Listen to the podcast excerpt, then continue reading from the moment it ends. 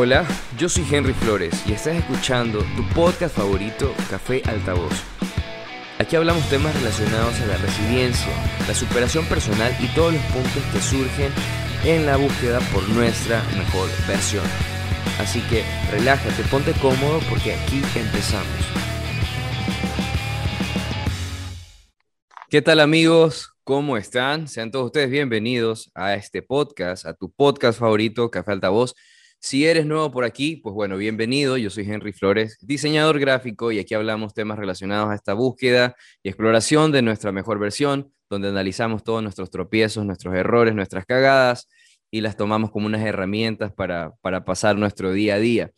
Este, gracias a las personas que escuchan el podcast y que lo recomiendan todos los martes, que lo comparten en Instagram, que lo comparten en Facebook. Gracias por el acolite, por estar siempre presente, por permitirme estar junto a ustedes en cualquier actividad que estén realizando, barriendo, trapeando, cocinando, manejando, haciendo ejercicio, cualquier cosa. Gracias por permitirme estar ahí y por escuchar el podcast. Hoy tengo un invitado súper, súper especial, un pana, un amigo que lo conozco hace varios años, por temas justamente relacionados a la creatividad, al diseño, a las revistas, vamos a hablar de muchas cosas, vamos a hablar de, la, de los procesos, vamos a hablar de las fuentes de inspiración, vamos a, tratar de indagar en esos temas. Así que quiero darle la bienvenida a Paco, más conocido como Fabricante. ¿Qué fue, brother? Hola, hola, hola, Aquí conectándome a la transmisión. Un gustazo, brother, escucharte. A los, a los años. ¿Cuántos años ya no nos vemos? Ya siquiera unos tres años, creo. Sí, unos tres años. Porque... igual siempre, nos vemos en, internet, ahí yo, yo sigo tu camello y sí. Sí, sí, estoy pendiente del tuyo, igual, sí, de la misma forma. Pero sí, ya años, ¿no? Yo te conocí, ¿hace cuántos años? Nos conocimos, si mal no recuerdo, en el 2013, inicio. 2013, por ahí, sí, ¿no? Oh, 2002, no, 2013 fue, pero inicio. Inicio del 2013, sí, sí, sí. Recuerdo que fue para la exposición, una exposición que, que, que se hizo en la Casa de la Cultura, donde estuviste, fue súper chévere esa, esa, esa vez que, que pudimos aprovechar ese espacio para, para, poder crear una pequeña galería de ilustraciones, de música y, toda, y toda la movida que pasó en ese, en ese tiempo. Este, justamente vamos a empezar hablando un poco de eso, ¿no? De los inicios de, de Paco de fabricante, porque antes de ser fabricante, este, justamente todos los seguidores o la gente que escucha el podcast tiene mucha eh, relación con, con, el trabajo de la creatividad, fotógrafos, copywriters, diseñadores gráficos. Entonces, yo te conozco, yo conozco de, Paco cuando trabajabas eh, la revista, este, La Licuadora. Si alguien es de Guayaquil o de Quito y, y, es diseñadora y, y conoció esta revista, pues bueno, Paco es uno de, los, de, las cabezas que también estuvo dentro de ese trabajo. Y después yo me acuerdo que cuando te hice la invitación, este, a, justamente a la exposición que menciono, es porque yo vi una charla que diste en TEDx, ¿verdad? Es Chantioma. esa, esa charla eh, explotó el cerebro cuando empecé a entender cómo tú hablabas de esta figura, eh, no sé, que tú, que tú creaste y que le diste forma a través de tu canción. Y cómo la narrabas, ¿no? Y cómo la conceptualizaste en, en, esta charla. Entonces, quiero que, que, nos cuentes, Paco, que nos comentes un poco cómo hubo la transición de, de trabajar esta parte de, asumo que fue un proceso de experimentación en el cual estuviste en la revista, y después cómo decides ya lanzarte al, al rap, a la música. Sí. Eh, bueno, para mí, a, mí siempre es como que me ha, gustado, eh, en esos inicios para mí, el arte era una forma de, conectar a alguien o, a un grupo de personas con, con algo que te volara el mate, literalmente. Esa era mi intención, o sea, algo que te abriera las puertas a wow, o sea, cachar un nuevo camino de pensamiento. Básicamente esa era mi intención. Entonces, cuando hicimos la revista, este, yo estaba como que en, esa onda, entonces, bacán, este, camellé en esa revista, y lo que tratábamos siempre era de, mostrarle a, chicos de adolescentes eh, contenido artístico, pero de una manera chévere. O sea, toda la revista era ilustrada, no habían fotos.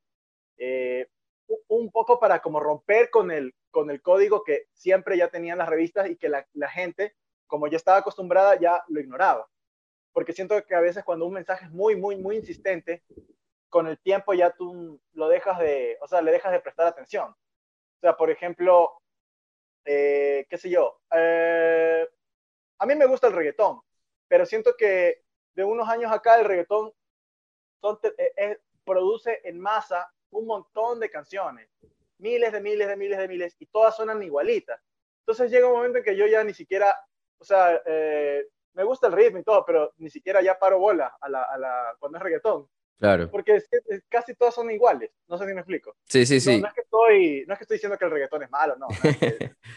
pero, me cachas, si es como una nota ahí como, como que ya es ya muy similar, muy similar, entonces como que el mensaje cuando es así muy similar, eh, bombardeándole a la gente, ya la gente deja como que de, de identificarlo tanto. Bueno, claro, y recuerdo, recuerdo que en la revista justamente eso, ¿no? Hablaban de, de artistas como Salvador Dalí, y, hacían un, contexto de la información tratando de, que la información llegara como más precisa, ¿no? Justamente eso que tú mencionas, a, la gente más joven, ¿no? Al, pelado del colegio, que se puede involucrar en, estos temas más, más artísticos.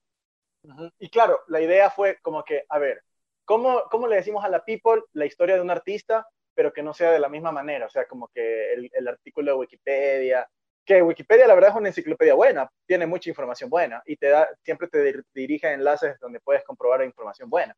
Pero para una persona joven decíamos un cómic. Entonces fue como que un cómic que te cuente la, la un, pequeño cómic, pues, ¿no? Que te cuente la vida de un artista, era así como que súper nada que ver, ¿no? O sea, no, no poníamos ninguna obra real del artista, no sé si me explico todo, lo, todo era ya traducido por la persona que hacía el cómic. Exacto.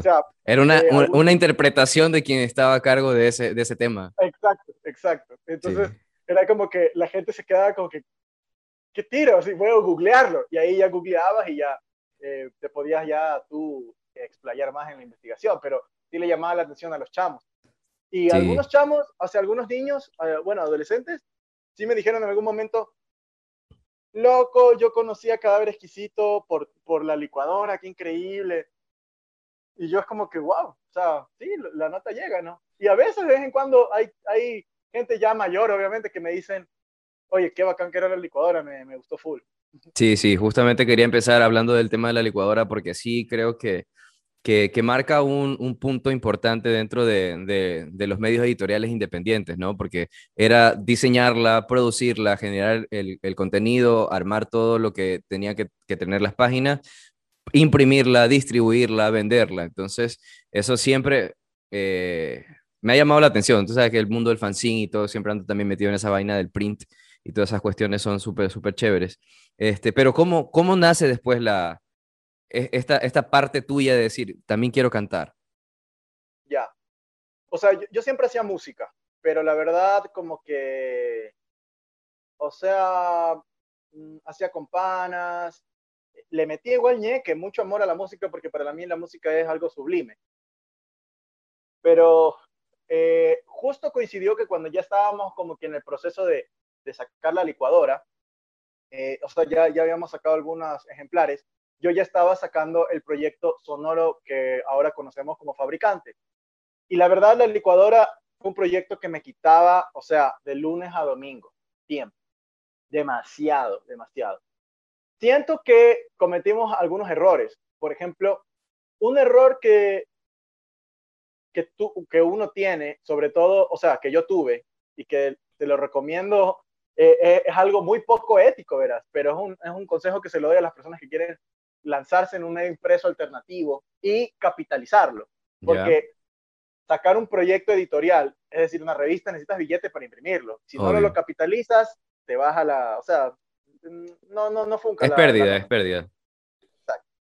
Entonces, eh, para conseguir auspiciantes, por ejemplo, eh, tú tienes que, en, en, los proyectos editoriales, si tú eres muy honesto diciendo cuánta qué cantidad de ejemplares tú imprimes, los auspiciantes no te paran bola. ¿Por qué? Porque todos los otros eh, eh, todos los otros eh, competencia que también le está ofertando a ellos auspiciantes miente. Entonces dice, imprimimos 300.000 ejemplares. Nadie, ninguna empresa puede saber que tú imprimiste 300.000 ejemplares, Pero como tú como empresa te dicen 300.000 ejemplares y dices, mm, interesante. claro. En cambio, si tú le dices, imprimimos 3.000 ejemplares, dicen, loco, estos manes imprimen 300.000, imprimen solo 3.000, ¿me cachas? Y esto me lo dio, este consejo me lo dio una, no me acuerdo el nombre de la señora, pero ella trabajaba en una editorial, en una imprenta. Y me dijo, todas las, todas, todas las, las revistas se manejan así. Tú ya cometiste un error, o sea, diciéndoles a todos de cajón cuánto es lo que tú, tú imprimías, porque tú, tú estás acá y todas las otras revistas están por acá. Lo que sí tú tienes que luego tratar de hacer es que estamos hablando en el aspecto económico y, de la producción, no en el aspecto como de contenido y de calidad, ¿no? Y de llegar a tu público. Estamos como que por ahí, por, ahí, por ahora, como en el lado de la capitalización de tu proyecto creativo. Si es editorial, estábamos, o sea, tú tenías que también, bueno, decir ese número inflado y también de alguna manera mm, procurar que, que, sí pareciera que, que, tu revista estaba en muchos lados o sea, tratar de entrar, entrar creo que, ponte tú, en, en Supermaxi o en librerías, no sé, que la gente sí la vea. O sea, que tu auspiciante mm, diga, ah, yo, pero yo sí la he visto, me cachas. Aunque no la lea nadie, me cachas. Porque sí me pasaba que a veces me decían, este, no, pero tal revista eh, imprime tantos ejemplares y, y, y, uno, uno que ya imprimía ejemplares decía, no tienes ni idea cuánto es eso. O sea, esa, esa revista, ni loco a imprimirte tantos números.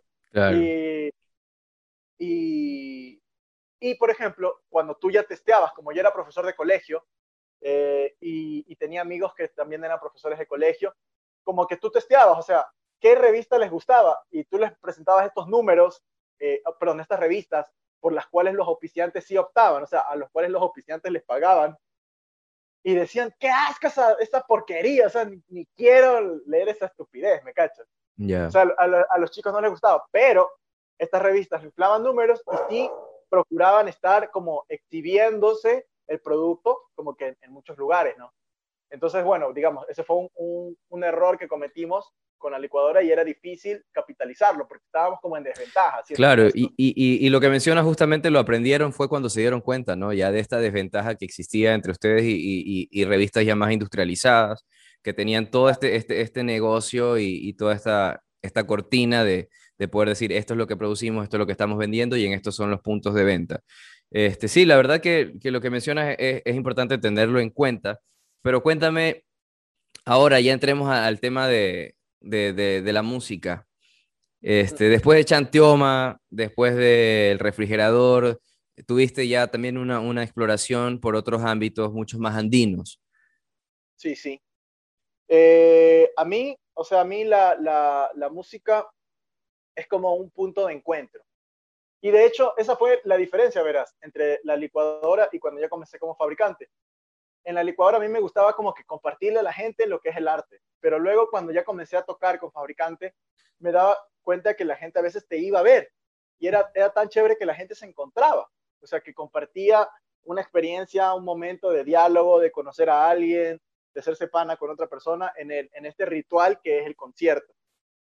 Y la música ahí me, me, sedujo completamente en, ese, en ese sentido de, de, cómo es, eh, cuál es el poder del arte, ¿no? Y para mí desde, desde ahí en adelante, por mucho tiempo, para mí el arte es una forma de, de, de encontrarnos.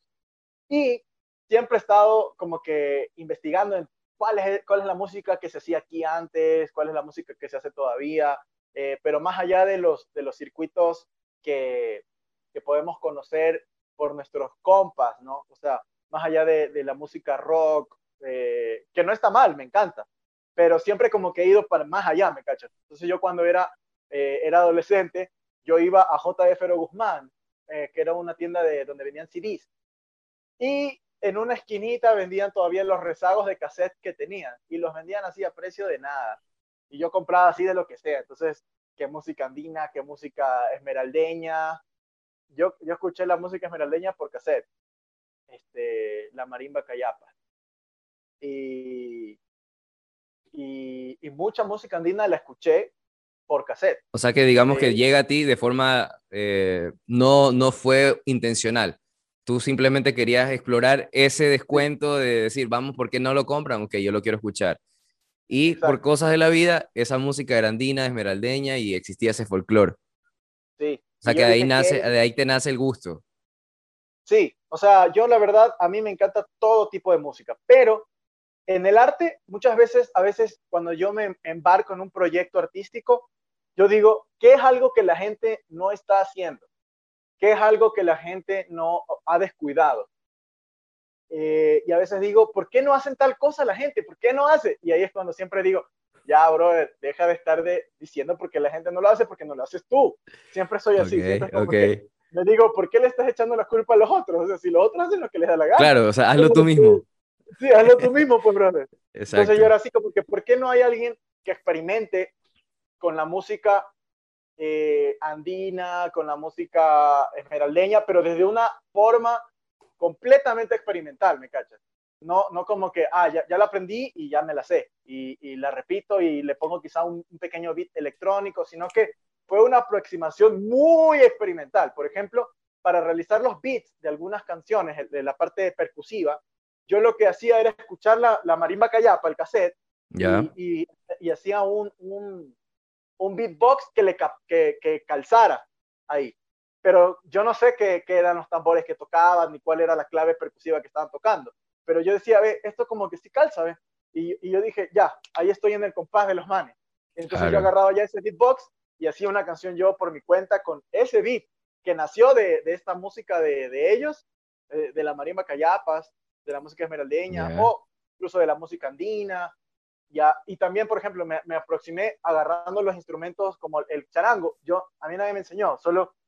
Ha habido. Vacílalo, vacílalo y explora y, y, y paz, paz, paz, paz, paz. Y con eso también experimentar. Entonces, e, e, en, en ese, ese, ese episodio fue el, en mi segundo disco, Cariño Universo, que ahí como que yo estuve en ese tri de super folk, super folk, quería como, como retomar eso de ahí, pero no, no, no hacerlo igualito, sino como experimentarlo, o sea, como... Transformarlo, darle, darle otro, ah. otro sentido. Y, y sí, eso que tú dices, sí, ¿no? Yo, yo noté la diferencia con, con, con el primer eh, disco que sacaste, porque tengo, tengo dos, tengo Chantioma y justamente el que, el que tú mencionaste ahora.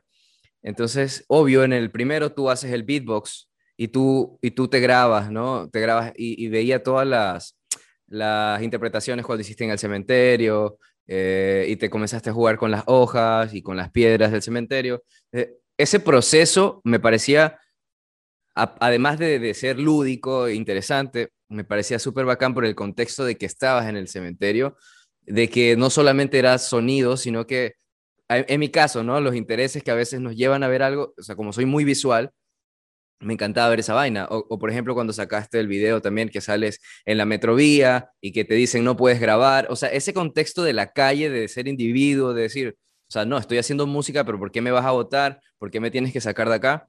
Eso, eso es una forma de hacer política, ¿no? Entonces, como también son mis intereses, siempre me pareció sumamente interesante. Pero ahora con la parte andina, ahora con todo lo que tú me cuentas, que ya que fue cuando comprabas los cassettes y escuchaste el folclore, escuchaste la marimba, entonces, pero como creadores o como personas que estamos en este proceso de crear cosas, de hacer cosas, ¿qué es lo que Paco, qué es lo que Fabricante quiere, quiere un poco este, comunicar? Te lo pregunto porque, porque, por ejemplo, yo soy, este, creo que tengo esa contraparte tuya, porque recuerdo que cuando has venido a Manaví, tú sueles ir a, a, Río Caña, ¿verdad?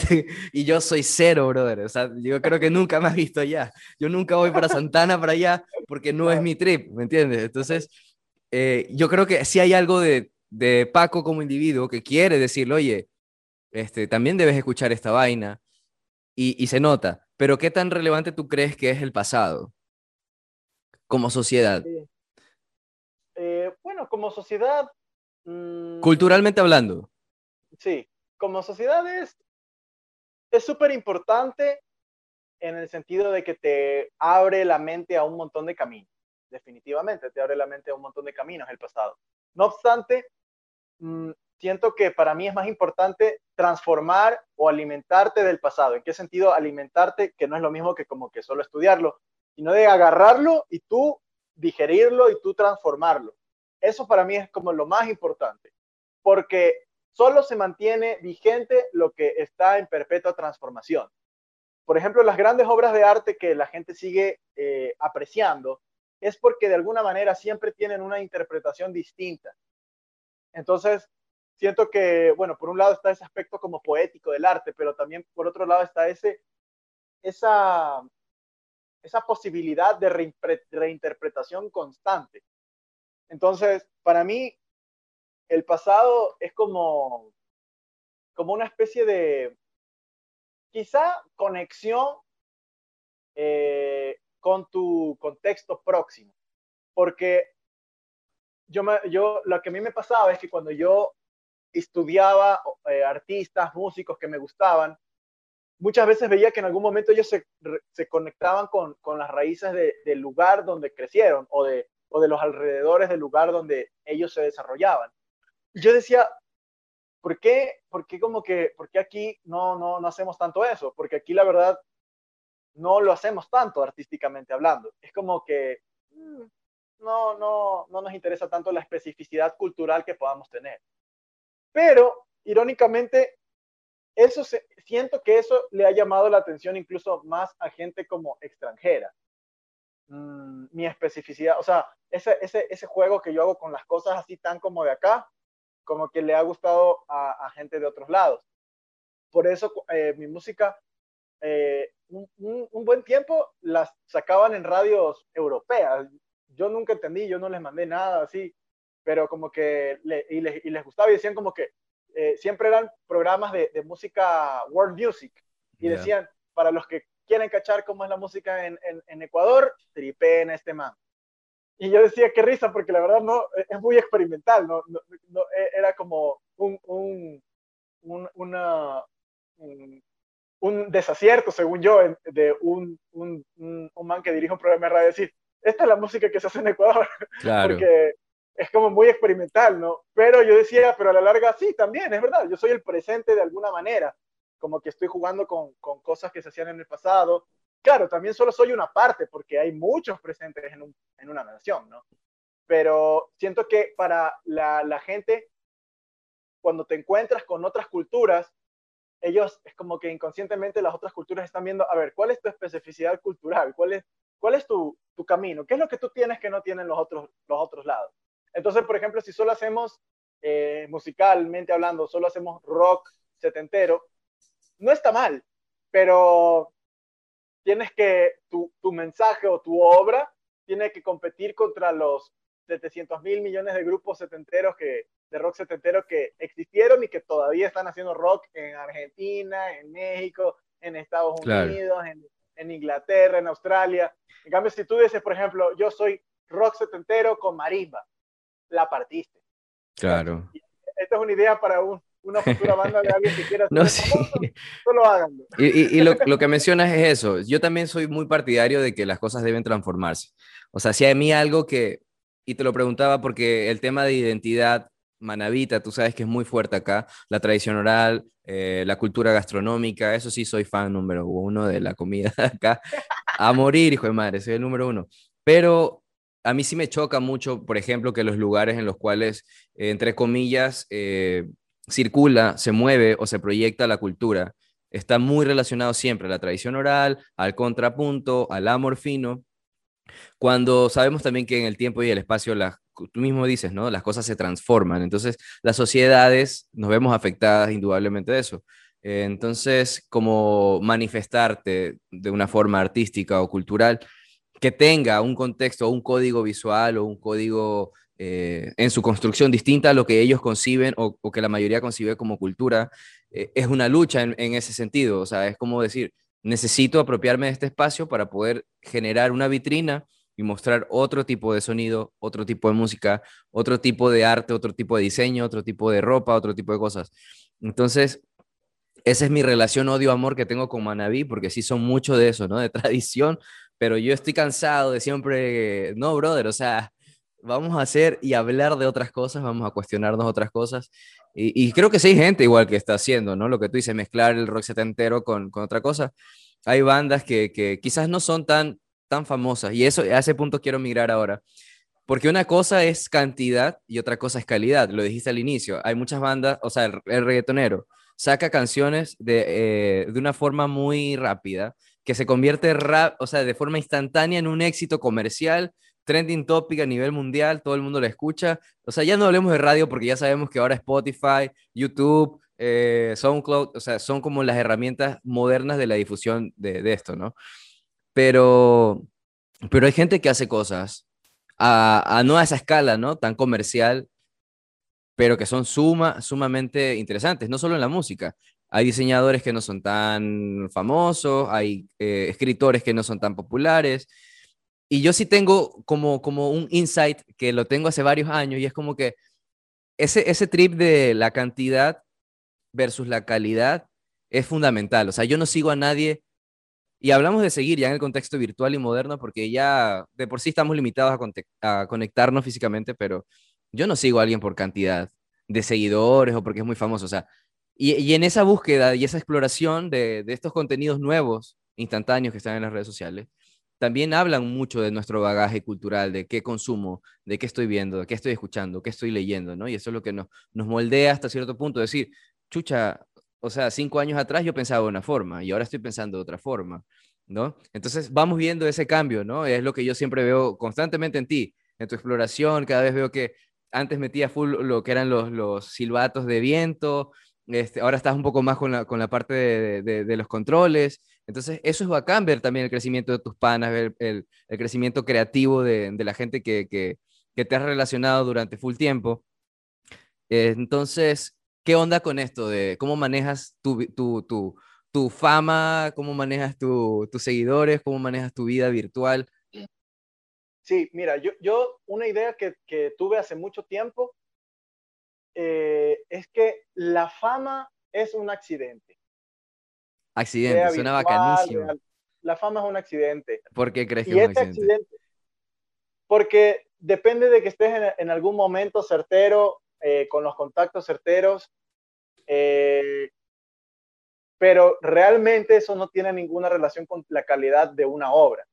Como igualmente puede ser que tu obra es bacán, pero tú eres una persona huraña o eh, alguien tiene, imagínate que es un, hace unas obras de teatro increíbles, pero es un pedante. Eh, igual la fama es así, o sea, la fama tampoco está viendo si es que tú eres buena persona o mala persona. Eso, eso, eso tiene que entenderlo la gente también, porque a veces cuando eh, hablas de arte con gente, la gente tiene los cánones, ¿no? Los, o sea, esos artistas que nadie puede decirle nada porque son la maravilla.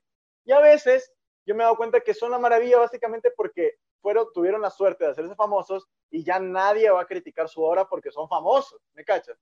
Pero yo, yo siempre he sido muy crítico. Yo, entonces, cuando un artista es muy famoso, yo digo, no, vale verga por esto, por esto, por esto. pero aguanta, ya, sí, comparto contigo, pero disculpa que te interrumpa, pero también cuando tú dices tuvo la suerte, y por ejemplo, nosotros que manejamos redes sociales, es jodido, loco, o sea, es jodido, no es tan fácil decir tengo suerte. Tú sabes que se manejan datos, que hay algoritmos, o sea, ser famoso no es tan fácil. Y obviamente hay caminos, ¿no? Como hacer TikTok y hacer ridículo, o como tú dices, y a donde te interrumpí, o sea, si es así, no vale verga.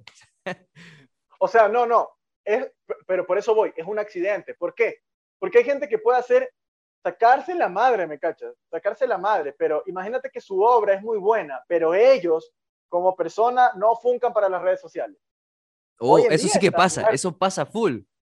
Hoy en día estás muerto, hoy en día estás muerto. Exacto. Y yo, yo, y yo he cachado eso. Yo he cachado artistas que antes eran, tenían un pegue, vinieron a las redes sociales, chao, porque los manes nada, cero con las redes sociales, no, no cachan, no, no conectan con ese trip, no les gusta y están en todo su, su derecho, ¿no? Pero eh, es como que es un accidente. ¿Por qué? Porque también es como que hay gente que se esfuerza mucho en hacer algunas cosas y hay veces que tú estabas en el momento indicado y, te pasan, no sabes por qué. Hay veces que alguien te dice, eh, Mm, algo en algún momento que despierta algo en ti o alguien te pasa una, una, una obra o un artista en algún momento que te gustaba y ¡paf! conecta, ¿no? Esa, esa suerte es igual de ser famoso. Porque, por ejemplo, yo, eh, o sea, yo no es que me considero famoso, pero tengo un cierto reconocimiento, ¿no? Pero fue, fue un azar. Yo, fue porque saqué el video de Shantioma, eh, de Chantioma y me acuerdo que creo que lo que pasaba es que nadie había hecho como que un video tan experimental para un videoclip musical en, en Ecuador. Y, y también, bueno, pues nadie había hecho música así solo con sonidos vocales. ¿Me cachas? Pero no quiere decir que yo era lo mejor en esa época, sino que creo que fue lo más diferente y la gente, no, o sea, yo, esa canción, Chantioma, no es un hit, ¿me cachas? O sea, es una de mis canciones más conocidas, pero no tiene coro, no tiene un, un, un ritmito pegajoso. O sea, esa canción es vacancísima, pues, brother. Y yo, y yo, y yo, te digo desde ya, tú estás hablando como creador, yo te digo como espectador. Tú dices que fue eh, al azar, o sea, que fue suerte. Yo no creo que haya sido suerte en el proceso de que trabajaste el video con un man que trabaja netamente videos musicales. La cromática y el contexto de, de cómo individuo y me choca en la cara, me cae, o sea, o sea, hay una narrativa en el video que no es como decir, brother, se para mi vecino y quiere sacar un video, o sea, no puedes hacer una comparación entre un TikTok y un video que hay un guion y que tienes una intención de contar la historia, aunque el, el, elemento o los elementos sean reducidos, como solo una cámara frente y estoy cantando, vocalizando, pero la pintura ingresa en mi rostro, me va ahogando, va cayendo y los colores son del hijo de madre, o sea, escogiste unos colores súper vivos, ¿me entiendes? Entonces, sí creo que, que que, que, no tenga que no tiene mucho que ver, y dijiste algo muy importante, que si tú no manejaras las redes sociales, estuvieras muerto. Y hay mucha gente, yo conozco, tengo panas que son talentosísimos, pero obvio, ¿no? Tienen este, este, este, como chuta, yo no soy para la cámara, yo no soy para, para grabarme y hablar con la gente, para interactuar, pero es que la convivencia se volvió eso, ¿no? O sea, y si no lo haces, mueres. Exacto. Pero mira, por ejemplo, eh, no es que estoy diciendo que eh, el hecho de que tú seas famoso quiere decir que eres lo que sea. Sí tiene que haber un trabajo, me cachas. Pero es a eso mismo que te digo. O sea, hay artistas que yo he cachado que tienen una calidad increíble, pero es, eh, o sea, no tienen, no tienen el, el, pegue. O sea, por ejemplo, hay un artista en Ecuador, Rey Camarón.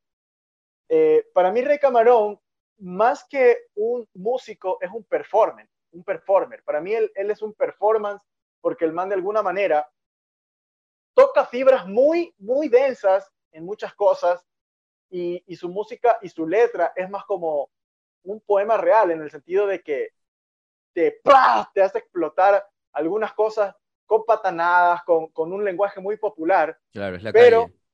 Exacto, pero que ha logrado generar, o sea, un, un, o sea, tiene una gallada que, que lo sigue, me cachas. O sea, tiene más de 100 mil seguidores en Facebook, ¿ya? Por, por ese trip, por esa estética que la gente como que, ¿qué, qué es esta, esta cosa así? ¿Ya?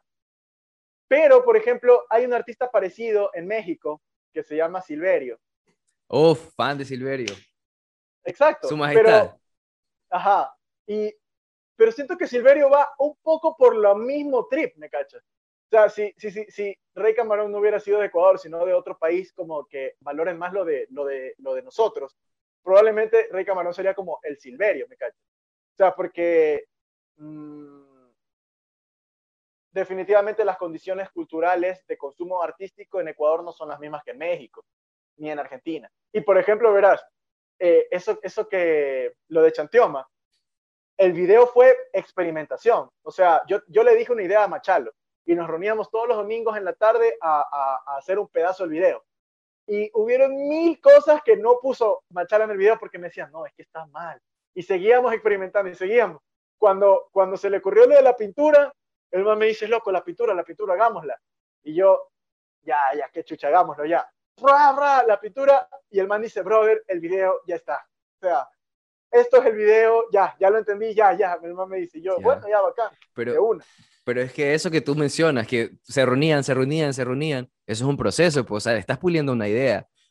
Claro, experimental o no experimental, le estás echando full cabeza a eso. Entonces, creo que, que sí es importante recalcar que cualquier tipo de, de, de producto, de canción o de diseño, de cuadro que queremos hacer, creo que todo en la vida es así, ¿no? Mientras más tiempo le dedicas a algo, más lo pules y más detallas. Y, y lo que creo que eso hace es que acortas un poco el rango de error. Obviamente no es perfecto nada, pero creo que sí en esas reuniones, en eso de estar hablando y hablando, este, lanzas muchas posibilidades y tú dices, ¿sabes qué? con esta no la cagamos tanto. Entonces, y eso es un poco el proceso de, de, acercarte a hacer algo bacán. Entonces, y lo que tú mencionas entre Rey Camarón y Silverio, por ejemplo, sí es verdad, pero por ejemplo, yo no, no, no soy fan de ninguno de los dos, pero yo Silverio me llega full, porque tú ves los videos, o sea, del man. O sea, tiene un video con, con esta tipa, con la tesorito. O sea, o sea cachas la, la, mofa y la burla y toda la onda que, que, tiene el man como, como pantomima de espectáculo, pero también tiene videos súper bien hechos. En cambio, yo a Rey Camarón, por ejemplo, yo le veo son videos de celular y bien on the ground, y también valoro eso, pero quizás para poder llegar a más personas, tengas que también como que echarle cabeza para decir, quiero sacarlo en HD. Y ahí entran otros recursos. O sea, el, el recurso del tiempo, el recurso económico, la inversión, que obviamente debe tener este, este man de Silverio. Y ahí se nota también como que eso. Incluso justamente camellar, brother. O sea, si tú tienes una, una, una consola que es vieja y no te funciona muy bien, si estás en la, en la experimentación que quieres sacar un ruido, un noise, bacanísimo. Pero si quieres sacar un beat más limpiecito y quieres otra nota, de ley te vas a, vas a tener que conseguir otro equipo. Entonces, no sé si me explico que creo que va de la mano también el compromiso o, la inversión, no económica, sino de tiempo y de ganas que le quieres echar al proyecto para poder decir, chuta, es que los tiempos están así, también la competencia está dura, pues, brother, o sea, está durísimo en todos los aspectos.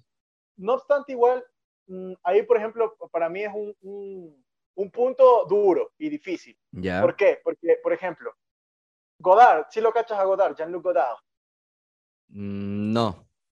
Bueno, es un, director de cine muy, reconocido. Eh, el man fue uno de los, como, de las cabezas de este movimiento francés llamado la Nouvelle Vague.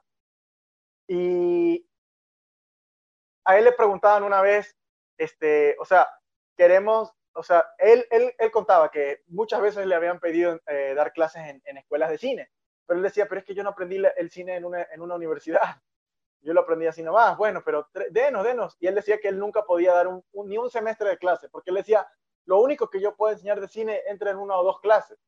Y él decía, el cine básicamente, y yo, yo, lo, yo lo traduzco a el arte. Entonces el man decía, bueno, el cine es imagen en movimiento. Entonces el arte, la música es básicamente sonidos con ritmo. Ponte tú. Y, y el man decía, bueno, si el cine solo son imágenes en movimiento. Tú lo que tú tienes que, si quieres hacer cine, es agarrar, así sea una cámara de fotos y ver cómo haces una secuencia de imágenes con el, y él decía literal, con el cepillo de dientes y el jabón de tu baño, si logras que se vea interesante una historia con el jabón y con el cepillo de dientes, con una cámara horrible, tú hiciste cine. Los actores famosos, la iluminación, la cámara, todos esos accesorios. Y yo creo que ese a veces es un pequeño problema, porque a, eh, a, mí me pasa, por ejemplo, la mayoría del cine ecuatoriano me aburre. O sea, me aburre y la gente me dice, ¿qué? ¿Cómo? No, que no apoyas el cine local. Y yo es que no lo tengo que apoyar. Como yo nunca he apoyado a, a la música local. Si me gusta y le veo algo chévere, lo veo. Claro, tiene que ver con tus intereses. Exacto. Exacto. Si no le veo nada interesante ahí, brother, ni aunque me pagues, me va a gustar. Y, yo la verdad, mucho cine ecuatoriano así me aburre, me río de, de lo, de, lo, de, de, alguna manera lo, la, la, la temática mmm, tan pueril que manejan, no sé, me cachas. Es mi visión. Hay una película Pero, que se llama El nombre de la hija, no sé si, si la has visto. Es una no, de las no pocas ecuatorianas que yo puedo decir que, que, me gustaron. Tampoco no soy muy fan. Ah, bacán. Pero, pero, por ejemplo, voy a eso. Creo que el problema es que cuando, por ejemplo, en el cine o en cualquier obra de arte, en, en cualquier disciplina artística, cuando la gente ya se enfoca en estudiar formalmente cómo lo haces, terminas eh, cachando esta nota, o sea, cómo tener la cámara bien y filmar bien y, y, y, cómo tener la buena iluminación y todo, pero te olvidas de realmente el contenido sensible. Claro, o sea, fondo y forma. Da igual, exacto, que quizá realmente ese contenido sensible es difícil de transmitirlo pero creo yo que ese es el problema, porque tenemos unas películas con... El, el, el comentario que todo el mundo te va a decir del cine en, en, los últimos siete años es, buena la fotografía, muy buena la fotografía, buena la fotografía. Cuando alguien me dice eso, yo automáticamente sé que no es una persona crítica del cine, porque todo el cine actualmente tiene una buena fotografía, porque básicamente tienes que tener una, una cámara red y filmar un par de zapatos y se va a ver increíble la, lo, el par de zapatos. ¿Me explico? Y, y, yo siento que, por ejemplo, a mí me pasa con Silverio eso. yo digo como que, o sea, sí, no está mal su propuesta, pero sus videos como que, o sea, tienen algo, pero no, no, no o sea, como que me queda debiendo.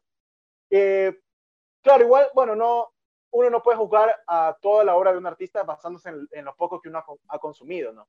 Porque sí tiene sus cosas ahí que, que, sí como que musicalmente Silveria ahí sí mueve, no sé. Sí, un Pero por ejemplo me acuerdo de Rey Camarón, este video que sí era como con celular, pero era un man con la careta de Nebot por la bahía.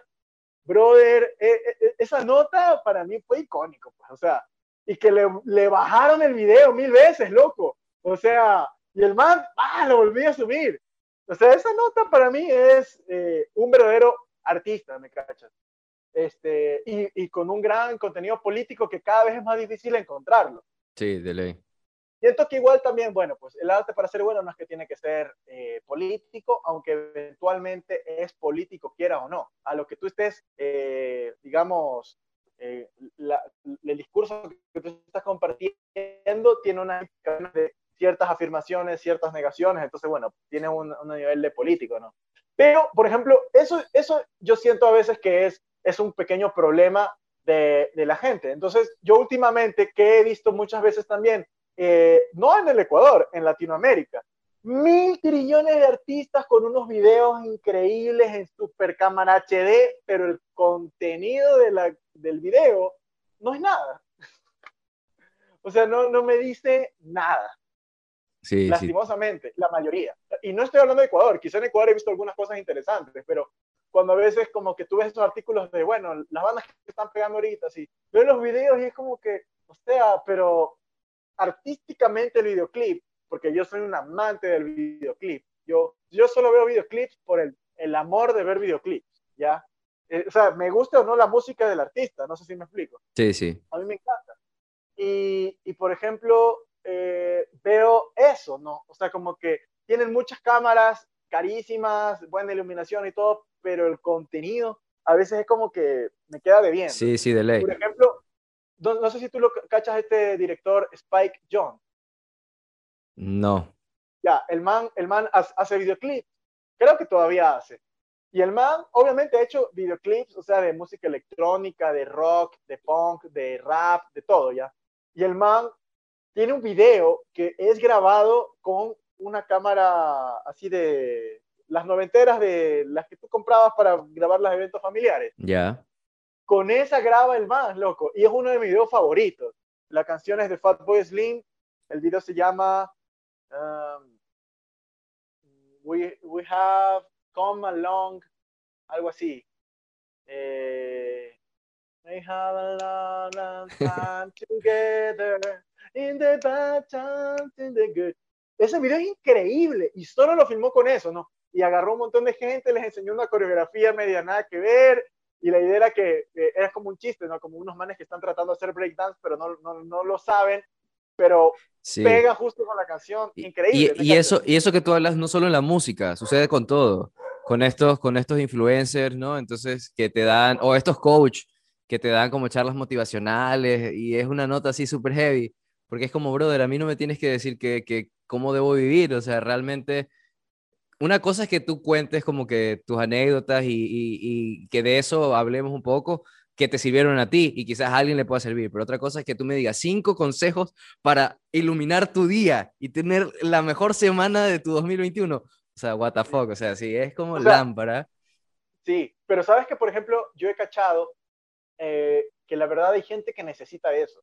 Eh, en la vida hay gente que maneja el barco y hay gente que va de pasajero en el barco. Y no le interesa manejar el barco exacto, para nada. o sea, si tú ya le estás diciendo, eh, tú encárgate de tu vida, le estás metiendo en un grave problema. Una presión, claro, sí, sí. Eh, que a veces como que está en mi punto ético de que, por qué tú le vas a meter ese trip a la gente, ¿me cachas? Si la vida realmente así como ya tú encargarte de, de, la responsabilidad de tu vida, uy, uy, de tu vida eh, ideológica, heavy. estética, filosófica, es algo denso. Pues, es heavy, claro, es un proceso duro. Por ejemplo, para mí es, es, importante como, es importante que uno tenga en cuenta que sí es importante practicar, desarrollar, estudiar una técnica, pero también es importante de alguna manera ver cómo puedes encontrar lo poético en, en esa rama artística, ¿no? E, eso que va más allá de la técnica, ¿no? Eso como, como tradicionalmente se diría el fondo, ¿no? Aunque es verdad, el fondo y la forma tienen, eh, eh, están muy íntimamente ligados, no se pueden separar, etcétera, pero como te digo, hay veces que tú puedes tener las mejores cámaras y hacer un video aburridísimo, o puedes tener un celular y hacer una, un, un, video súper interesante. Por ejemplo, yo tenía, cuando eh, hace como dos años lancé esta película llamada El origen de la marihuana. Yo la, idea de la película ya la tenía, hace cuatro años la tenía. Pero yo decía, no, tengo que ver cómo consigo el dinero para las cámaras, para ver, para no sé qué, para no sé qué. Y yo creo que es importante que como artistas nosotros también tenemos que ser coherentes con las relaciones materiales que nos han tocado. Es decir, si tú tienes un celular y quieres hacer cine, agarra el celular para hacer cine. Ya, no va a ser el cine que hace Tarantino, porque tú no tienes a Leonardo DiCaprio que te va a actuar tampoco. ¿Me cachas? Pero aún así, con esos pocos elementos, tratar de hacer algo que se relacione con eh, la gente a la que tú quieres llegar. Sí. Y, y, y, justo lo que, lo que dices también aplica a la vida. Cuando estamos limitados, también dentro de nosotros aflora una creatividad para resolver problemas. Cuando estamos limitados de equipo, incluso económicamente, existen tantas cosas que el cultivo, eh, que sembrar tu propio alimento, si no quieres consumir, o sea, la vida en general creo que, que, gira en torno a eso, ¿no? A saber adaptarte al tiempo y también encontrar soluciones a los problemas. Y estas limitaciones suelen ser muy interesantes para poder eh, sacar adelante tu trabajo. Lo que tú dices es, importante, tener, tener esa, esa, práctica, tener la técnica, tener el conocimiento, pero tampoco quedarte como que, ay, no, eh, no lo voy a sacar porque no tengo ese equipo. Exacto. Mira, esa película que yo hice literalmente con mi celular y, con unos dibujitos y todo, le encantó a la People, loco. Hasta la presenté en Colombia y llené el lugar donde presentamos la, la peli en Colombia. Y esa historia me di cuenta que realmente lo importante era la técnica, claro, la técnica tenía una propuesta, una eh, propuesta bien punk, bien de hazlo tú mismo y no tuviste el presupuesto, hazlo, hazle un dibujito, un muñeco, eh, pero lo que realmente le conectaba a la people no era tanto la estética visual, que sí le, daba risa también, sí tenía su contenido, su, la estética visual, pero era la historia que yo estaba contando, ¿me cachas? Contando cómo llegué a conocer un señor, todas la, la, las condiciones sociales chistosísimas que, que, que, me llevaron a conocer a este señor y la historia que este señor me contaba de cómo, cómo dice que llegó la marihuana del, del cielo a la tierra y, y, eso es lo que a veces siento que la gente se olvida, ¿no? Como que cree que, ah, no, al cine tengo que tener mucho dinero para contratar a mil millones de actores y, y mil cosas. Ok, o sea, bueno, es verdad, si, si crees que lo puedes hacer, ok, hazlo.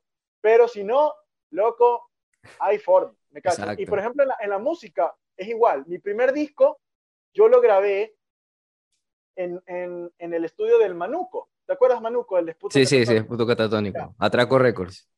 Exacto. Pero cuando recién lo estaba montando, o sea, me acuerdo que las primeras sesiones de grabación del disco eran en un estudio grande, pero que era básicamente un cuarto grandotote que lo estaba de una casa que lo estaba él poco a poco como que adecuando para que pareciera estudio pero se peleó con el socio, se acabó todo y nos tuvimos, y ya, el man me dijo, no, loco, ya cerré el estudio. Yo le dije, ¿qué? No, loco, yo ya tengo que sacar este disco ya, le decía. Y el man me dice, no, pero es que, o sea, ya, o sea, no, no tengo el estudio. Y yo le decía, ¿dónde tienes los equipos? Y el man me dice, en mi casa, en mi cuarto. Y yo le digo, grabémoslo en tu cuarto, loco, o sea, a mí no me importa. Y el man, bueno, y lo grabamos en su cuarto, literal, cero estudio, eh, literalmente en su cuarto solo entrábamos él y yo, y la cama y, y, y, los monitores, el micrófono, no entraba nada más. Y, si, y yo pienso a veces también, o sea, si yo me hubiera puesto como que, ah, no, bueno, voy a esperar a un, a un buen estudio y que no sé qué, no lo claro, hubiera logrado, exacto. Nunca hubiera tenido el dinero. Y segundo, este, eh, esperar esa, ese, ese momento donde las condiciones materiales son eh, perfectas no existe. Entonces, de hecho, por eso re, re, reafirmo, uno tiene que ser coherente con las condiciones materiales que te han tocado como artista.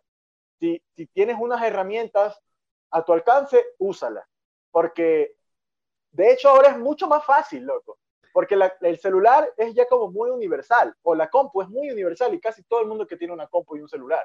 Exacto. Eh, yo, por ejemplo, ya mi, mi, tercer disco eh, que, que, grabé, eh, lo grabé junto a unas cantantes de, del Chota, las Marías, las tres Marías. y bueno, fueron unas condiciones, brother, o sea, comprenderás que, que me tocó, o sea, como que partirme el mate para, con cero presupuesto, con el micrófono que tenía y la, la, la microconsola que tenía y todo, lograrlo, ¿ya? Y, y a la final yo quedé feliz con el trabajo, ¿me cachas? Eso también es importante, ¿no? Como que también ser un, un poco fiel a lo que te gusta. Siento que también tienes que no ser mediocre contigo mismo, porque hay veces que hay artistas que creen que, ah, ya, cualquier cosa ya. También tienes que como que rumiar tu idea. Claro.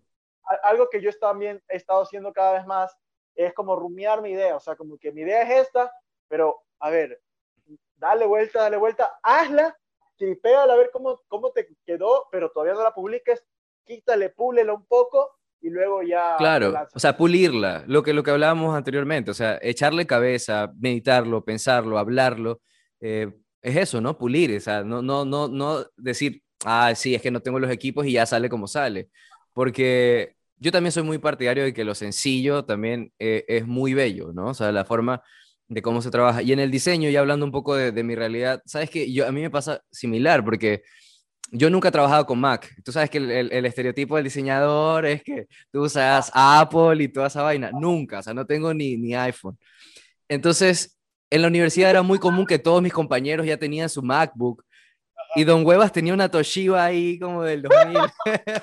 y, y, siempre, siempre he vivido como en eso de, de estar ajustándome en cuestión de tecnología.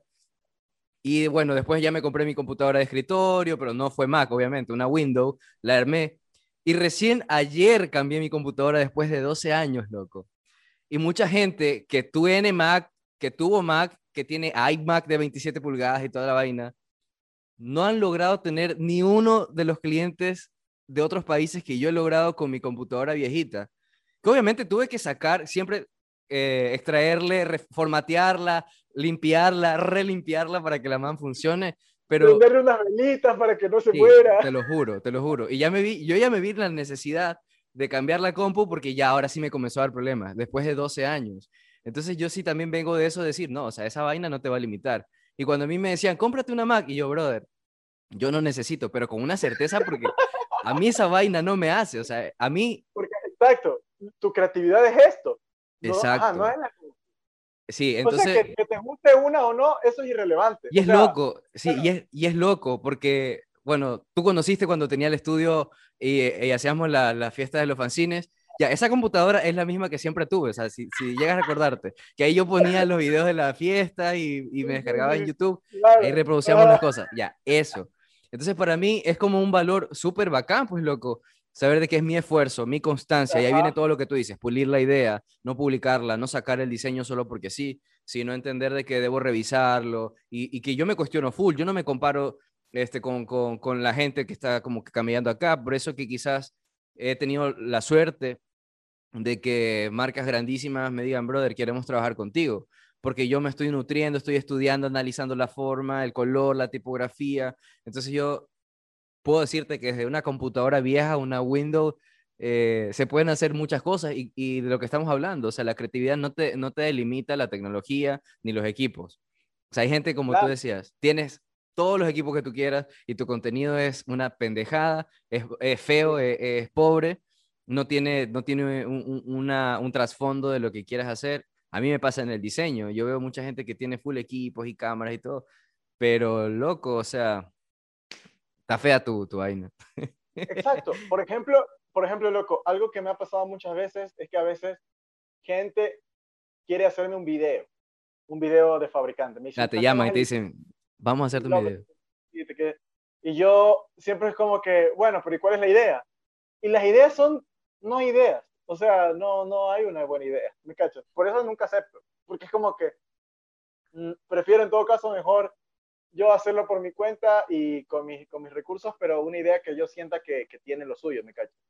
Eh, claro, a veces uno también yo creo que es importante también entender que la obra no, no llega a ser perfecta.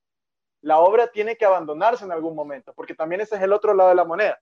Cuando ya comienzas a, pulir y a pulir, a pulir, a pulir, o sea, tengo panas que llevan puliendo sus discos cinco años, siete años, tengo panas, o sea, que, llevan puliendo sus proyectos demasiado tiempo y nunca no han salido. Y, no sé si saldrán, espero que sí, pero, pero también eso, eso es algo importante. En algún momento tienes que entender que, al menos a mí me pasa, o sea, toda obra que yo veo que hice en el pasado, yo digo, ¿en qué estaba pensando? O sea, ¿cómo hice esa cosa tan nada que ver? Es importante como recordar que vale la pena en algún momento ya solo lanzarlo, ¿me cachas? Porque si, si tú sigues solo perfeccionando, perfeccionando, perfeccionando, eh, no, no lanzas la obra. Y es importante lanzar la obra. O sea, eh, en, en, en, el mundo musical al menos me he dado cuenta que, o sea, hay, yo cuántos brothers no conocí que eran, un, o sea, eran para mí una promesa de la música y, y nunca lanzaron su disco y, y, se quedó ahí, ¿me cachas? Sí. Pueden eh, haber dos cosas. O eres muy perfeccionista al punto de que te, te bloqueas, o, o, eres muy inseguro con lo que haces también y, y, te importa demasiado lo que los demás piensen. Porque hay una línea que, que sí te, te, te, afecta full. Te afecta full cuando tú haces algo, porque indudablemente uno dice, ah, sí, es que a mí me gustó, pero después ves que la, que la canción no pegó o que el diseño no pegó. Y es como chuta, en, en el fondo tú sabes que, que sí, pero es importante lanzarlo. Ahora último, por ejemplo, yo saqué un, un proyecto experimental del encebollado que eh, en mi cuenta de Instagram solo subo collage, pero esta vez yo dije, ah, no, ya me cabrié. Si no le dan likes, me cabría, si no tiene mucha aceptación y todo, y lo voy a lanzar, porque yo dije, no, quiero, quiero luchar con mi miedo de, de, de, la aceptación y de estar acostumbrado a que la gente vea siempre lo mismo. Y me lancé, me lancé el proyecto. Mucha gente me escribió y lo compartió, porque mi alusión de hacer un branding del encebollado era como decir y apelar de que el encebollado es sin canguil, por favor.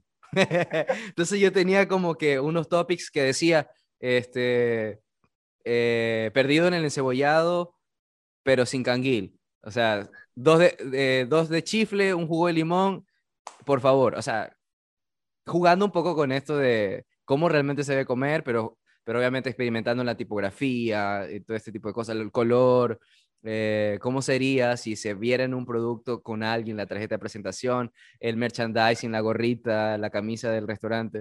Eso me pareció súper loco porque eso yo tenía esa limitante de antes de decir, no, no lo voy a hacer porque la gente quizás no le guste. Y, y me valió, me valió, me valió nada y lo saqué. Y te digo que fue chévere porque mucha gente me escribía y me decía, oye, qué bacán, eh, tu proyecto está, está bacanísimo. Porque aparte lo hice en colaboración con un pana que hace 3D, entonces el man como que deformó una letra y, y no, fue una hueá bien loca, una cosa bien, bien experimental. Entonces no fue tanto los likes que estaba queriendo, sino era como, como darme el, gusto a mí de decir, ya, para esa vaina y, publica lo que tú también quisiste hacer en este momento. Entonces, es, eso, eso es súper, súper, súper bacán. Y, y bueno, antes de, de contarte esto, te quería preguntar era sobre cómo ves el tipo de conexión que existen en las redes sociales. O sea, cómo tú conectas con, tu, con tus seguidores, cómo tú conectas en la vida real, cómo conectas con tus panas. ¿Es lo mismo, no es lo mismo? Bueno, claro, e, es, diferente, es, otra, es otro, otro mundo. Siempre la gente dice, no, que eh, tal cosa va a reemplazar tal cosa. Y creo que en la vida las, las nuevas medios, los nuevos medios de comunicación no reemplazan, sino que comienzan a agregarse, ¿no? Porque cuando, las, cuando comenzaron a salir las grabaciones en, en, en gramófono, en, en acetato, la gente decía, ¿qué? Esto va a destruir la música, va a reemplazar la música, ya la gente ya no va a hacer música. Y nunca pasó, me cachas. Cuando vino el cassette, lo mismo. Cuando vino el, CD, lo mismo. Cuando vino el MP3, lo mismo cuando vino el stream lo mismo. Y no, la música sigue. Solo es como otros, caminos. Y viven a la vez todos, porque ya ves que Radiohead está lanzando eh, vinilos. Eh, Don Bolo, una banda de acá de Quito, lanzó un cassette, Método MC igual, Oliver Tree, Rosalía lanzan vinilos, cassette, CD, o sea, como que se mezcla, ¿no? Y siento que quizá algo importante es tener en mente que es una herramienta.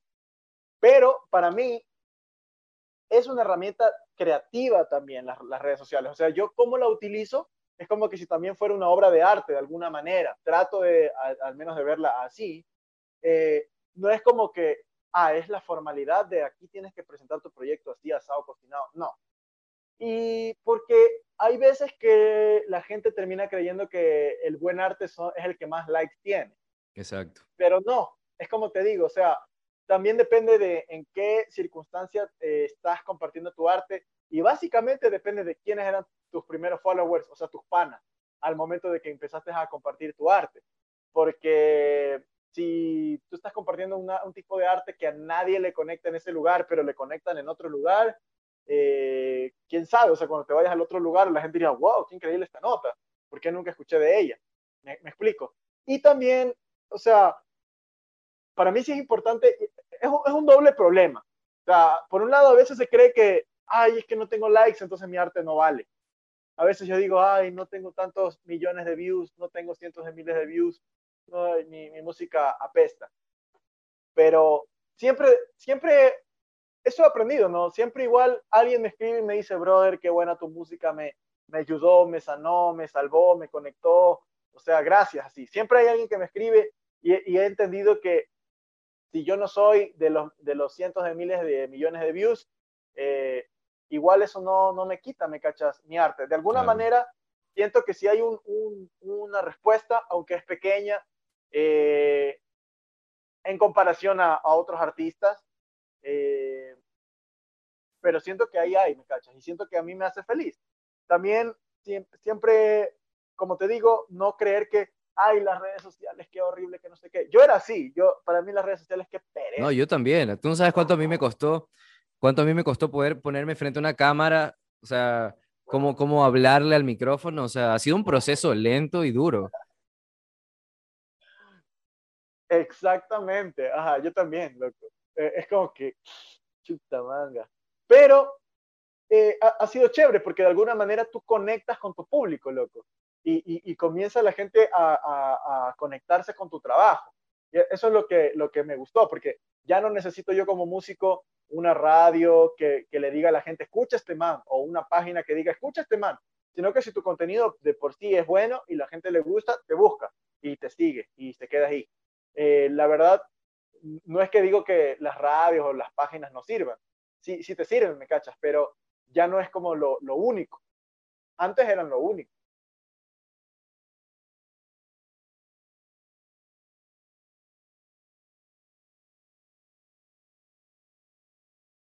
Eh, sí, no se escuchaba. Este, es importante entender que las redes sociales son eso, son redes sociales que si bien es cierto, hay gente que sí se muestra tal cual, que tú puedes tener un amigo y tú decir, no, este es mi pana tal cual, aunque sea cineasta, sea periodista, porque tienes esa, esa afinidad, pero a veces también proyectamos cosas surrealistas en personas que seguimos que realmente no son eh, reales.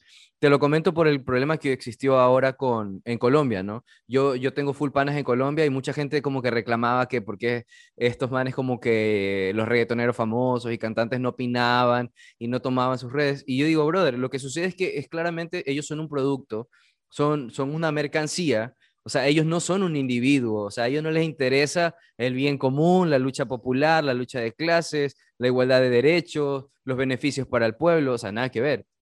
Entonces sí me parece un poco, me pareció un poco irracional cuando yo vi comentarios de que les ponían, o sea, me aparecían en Instagram así como que, por ejemplo, salía este, cantantes famosos como Justin Bieber y le ponía como, ah, SOS Colombia, SOS Colombia, o sea, yo digo, bacán que, que, que admires a alguien y todo, pero de que hable Justin Bieber la situación de Colombia, por último, si lo opina o no lo opina, brother, no te va a ayudar, pero nada, o sea, nada. Entonces... O sea, siento que es importante también tener en cuenta que hay artistas a los que no les interesa el contenido político de una manera así eh, directa y está bien. O sea, no le es que no tienen obligación, claro. Exacto, porque encima, por ejemplo, qué sé yo, si le vas a exigir a J Balvin, quiero que hables de los problemas que están pasando aquí, porque tú dices que eres colombiano y, y eso es lo que te hizo famoso. O sea, bacán, si tú quieres reclamarle, reclámale, te sentirás como tú te quieras sentir. Pero si a J Balvin no le da el mate y nunca en su vida ha pensado en política, el man lo pones en una situación de que como, ¿qué digo? O sea, el man está en la luna, ¿me cachas? Si tienes que como que de alguna manera también, o sea, no pedirle, como, como yo te decía al inicio, o sea, no pedirle a otros lo que tú deberías de hacer. Exacto. Y cae en la responsabilidad que es tu responsabilidad eh, de escoger a una persona a la cual tú pusiste ahí. Eso lo hablé en el episodio pasado, justamente eso, ¿no? De ídolos y fans. Yo ponía como mata a tus ídolos, porque si bien es cierto, seguimos a personas, pero parte de la salud mental y de nuestro bienestar y también cómo nos, nos aporta, ¿no? Para forma negativa o positiva, ¿a quién carajo estamos siguiendo? De repente hay gente que se pone a seguir gente que es millonaria, que tiene estilos de vida. Y está bien si tú tienes aspiraciones de superación económica, pero tú justamente hablabas de ser coherente con tus capacidades de, adquisitivas y también con, la situación en la cual vivimos. Entonces, hay gente que ponerse a pensar, y lo dijiste hace un momento también, le das miles de problemas, porque hay gente que vive por inercia, o sea, solo camina, sonríe y ya. Pero obviamente, y, eso es un cliché también que dice que las personas que están más conscientes de la realidad están siempre este, más preocupadas, más tristes, más ansiosas, porque es como que están más conectadas con, con, con todo esto que, que puede ser llamado vida. Este, bueno, Paco. también, también, por ejemplo, para finalizar, a mí me da risa porque ¿cómo le vas a pedir a un reggaetonero que diga algo si toda su canción básicamente se ha referido, todas sus canciones, su obra discográfica se ha referido a bailar en una disco? O sea, Exacto. ese es su mundo, pues. Exacto. O sea, en fin. Sí, sí, sí. Tiene eso, y eso, eso lo hablé en el episodio pasado porque sí, o sea, no es coherente ponerte a exigirle a alguien que, que su contenido es eso, vámonos de fiesta, vámonos a beber, la vida es hasta las mismas, porque viven una condición, una condición este, que no tiene problemas, o sea, no le afecta absolutamente nada, o sea, los problemas están fuera de, de su burbuja, fuera de eso. Este, pero bueno, Paco, yo te quería agradecer por tu tiempo, brother, que bacán conversar contigo acerca de esto, ¿no? De los procesos de crear, de, de experimentar, de, de, darle vueltas a una idea, este, gracias a las personas que escuchan, también te van a conocer un poco más eh, de estos procesos que quizás algunos no, no, te conocían en la etapa de la licuadora, ahora van a saber que también estuviste en la parte eh, metida en este editorial independiente. Pero te agradezco, brother, por, por tu tiempo, por, por conversar, por formar parte del podcast. No, muchas gracias a ti, Henry. Siempre es un gusto ahí el cotorreo contigo. Y sí, pues ahí le compartimos de manera honesta lo que uno piensa a la pipa. Sí, Simón. Cualquier rato ya que se acabe esta nota, tienes que caer a, a, Porto para pegarnos unas bielas y charlar ahí ya, pero sin, sin, sin el podcast, no vas ahí a hablar. De una, de una, mi bro. Ya, pues, este, bueno, amigos, gracias a todos los que han escuchado este podcast. Gracias de nuevo por, por, por comentar en Instagram, por compartir el video en Instagram TV, por, por seguir en Spotify, gracias por, por recomendarlo. Espero que tengan un muy buen martes, que tengan una muy buena semana. Nos vemos en el próximo episodio. Les envío un abrazo. Nos vemos.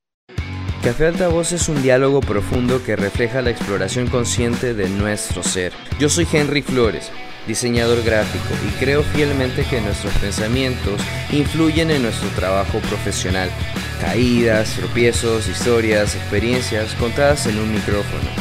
Bienvenido a tu podcast, Café Altavoz.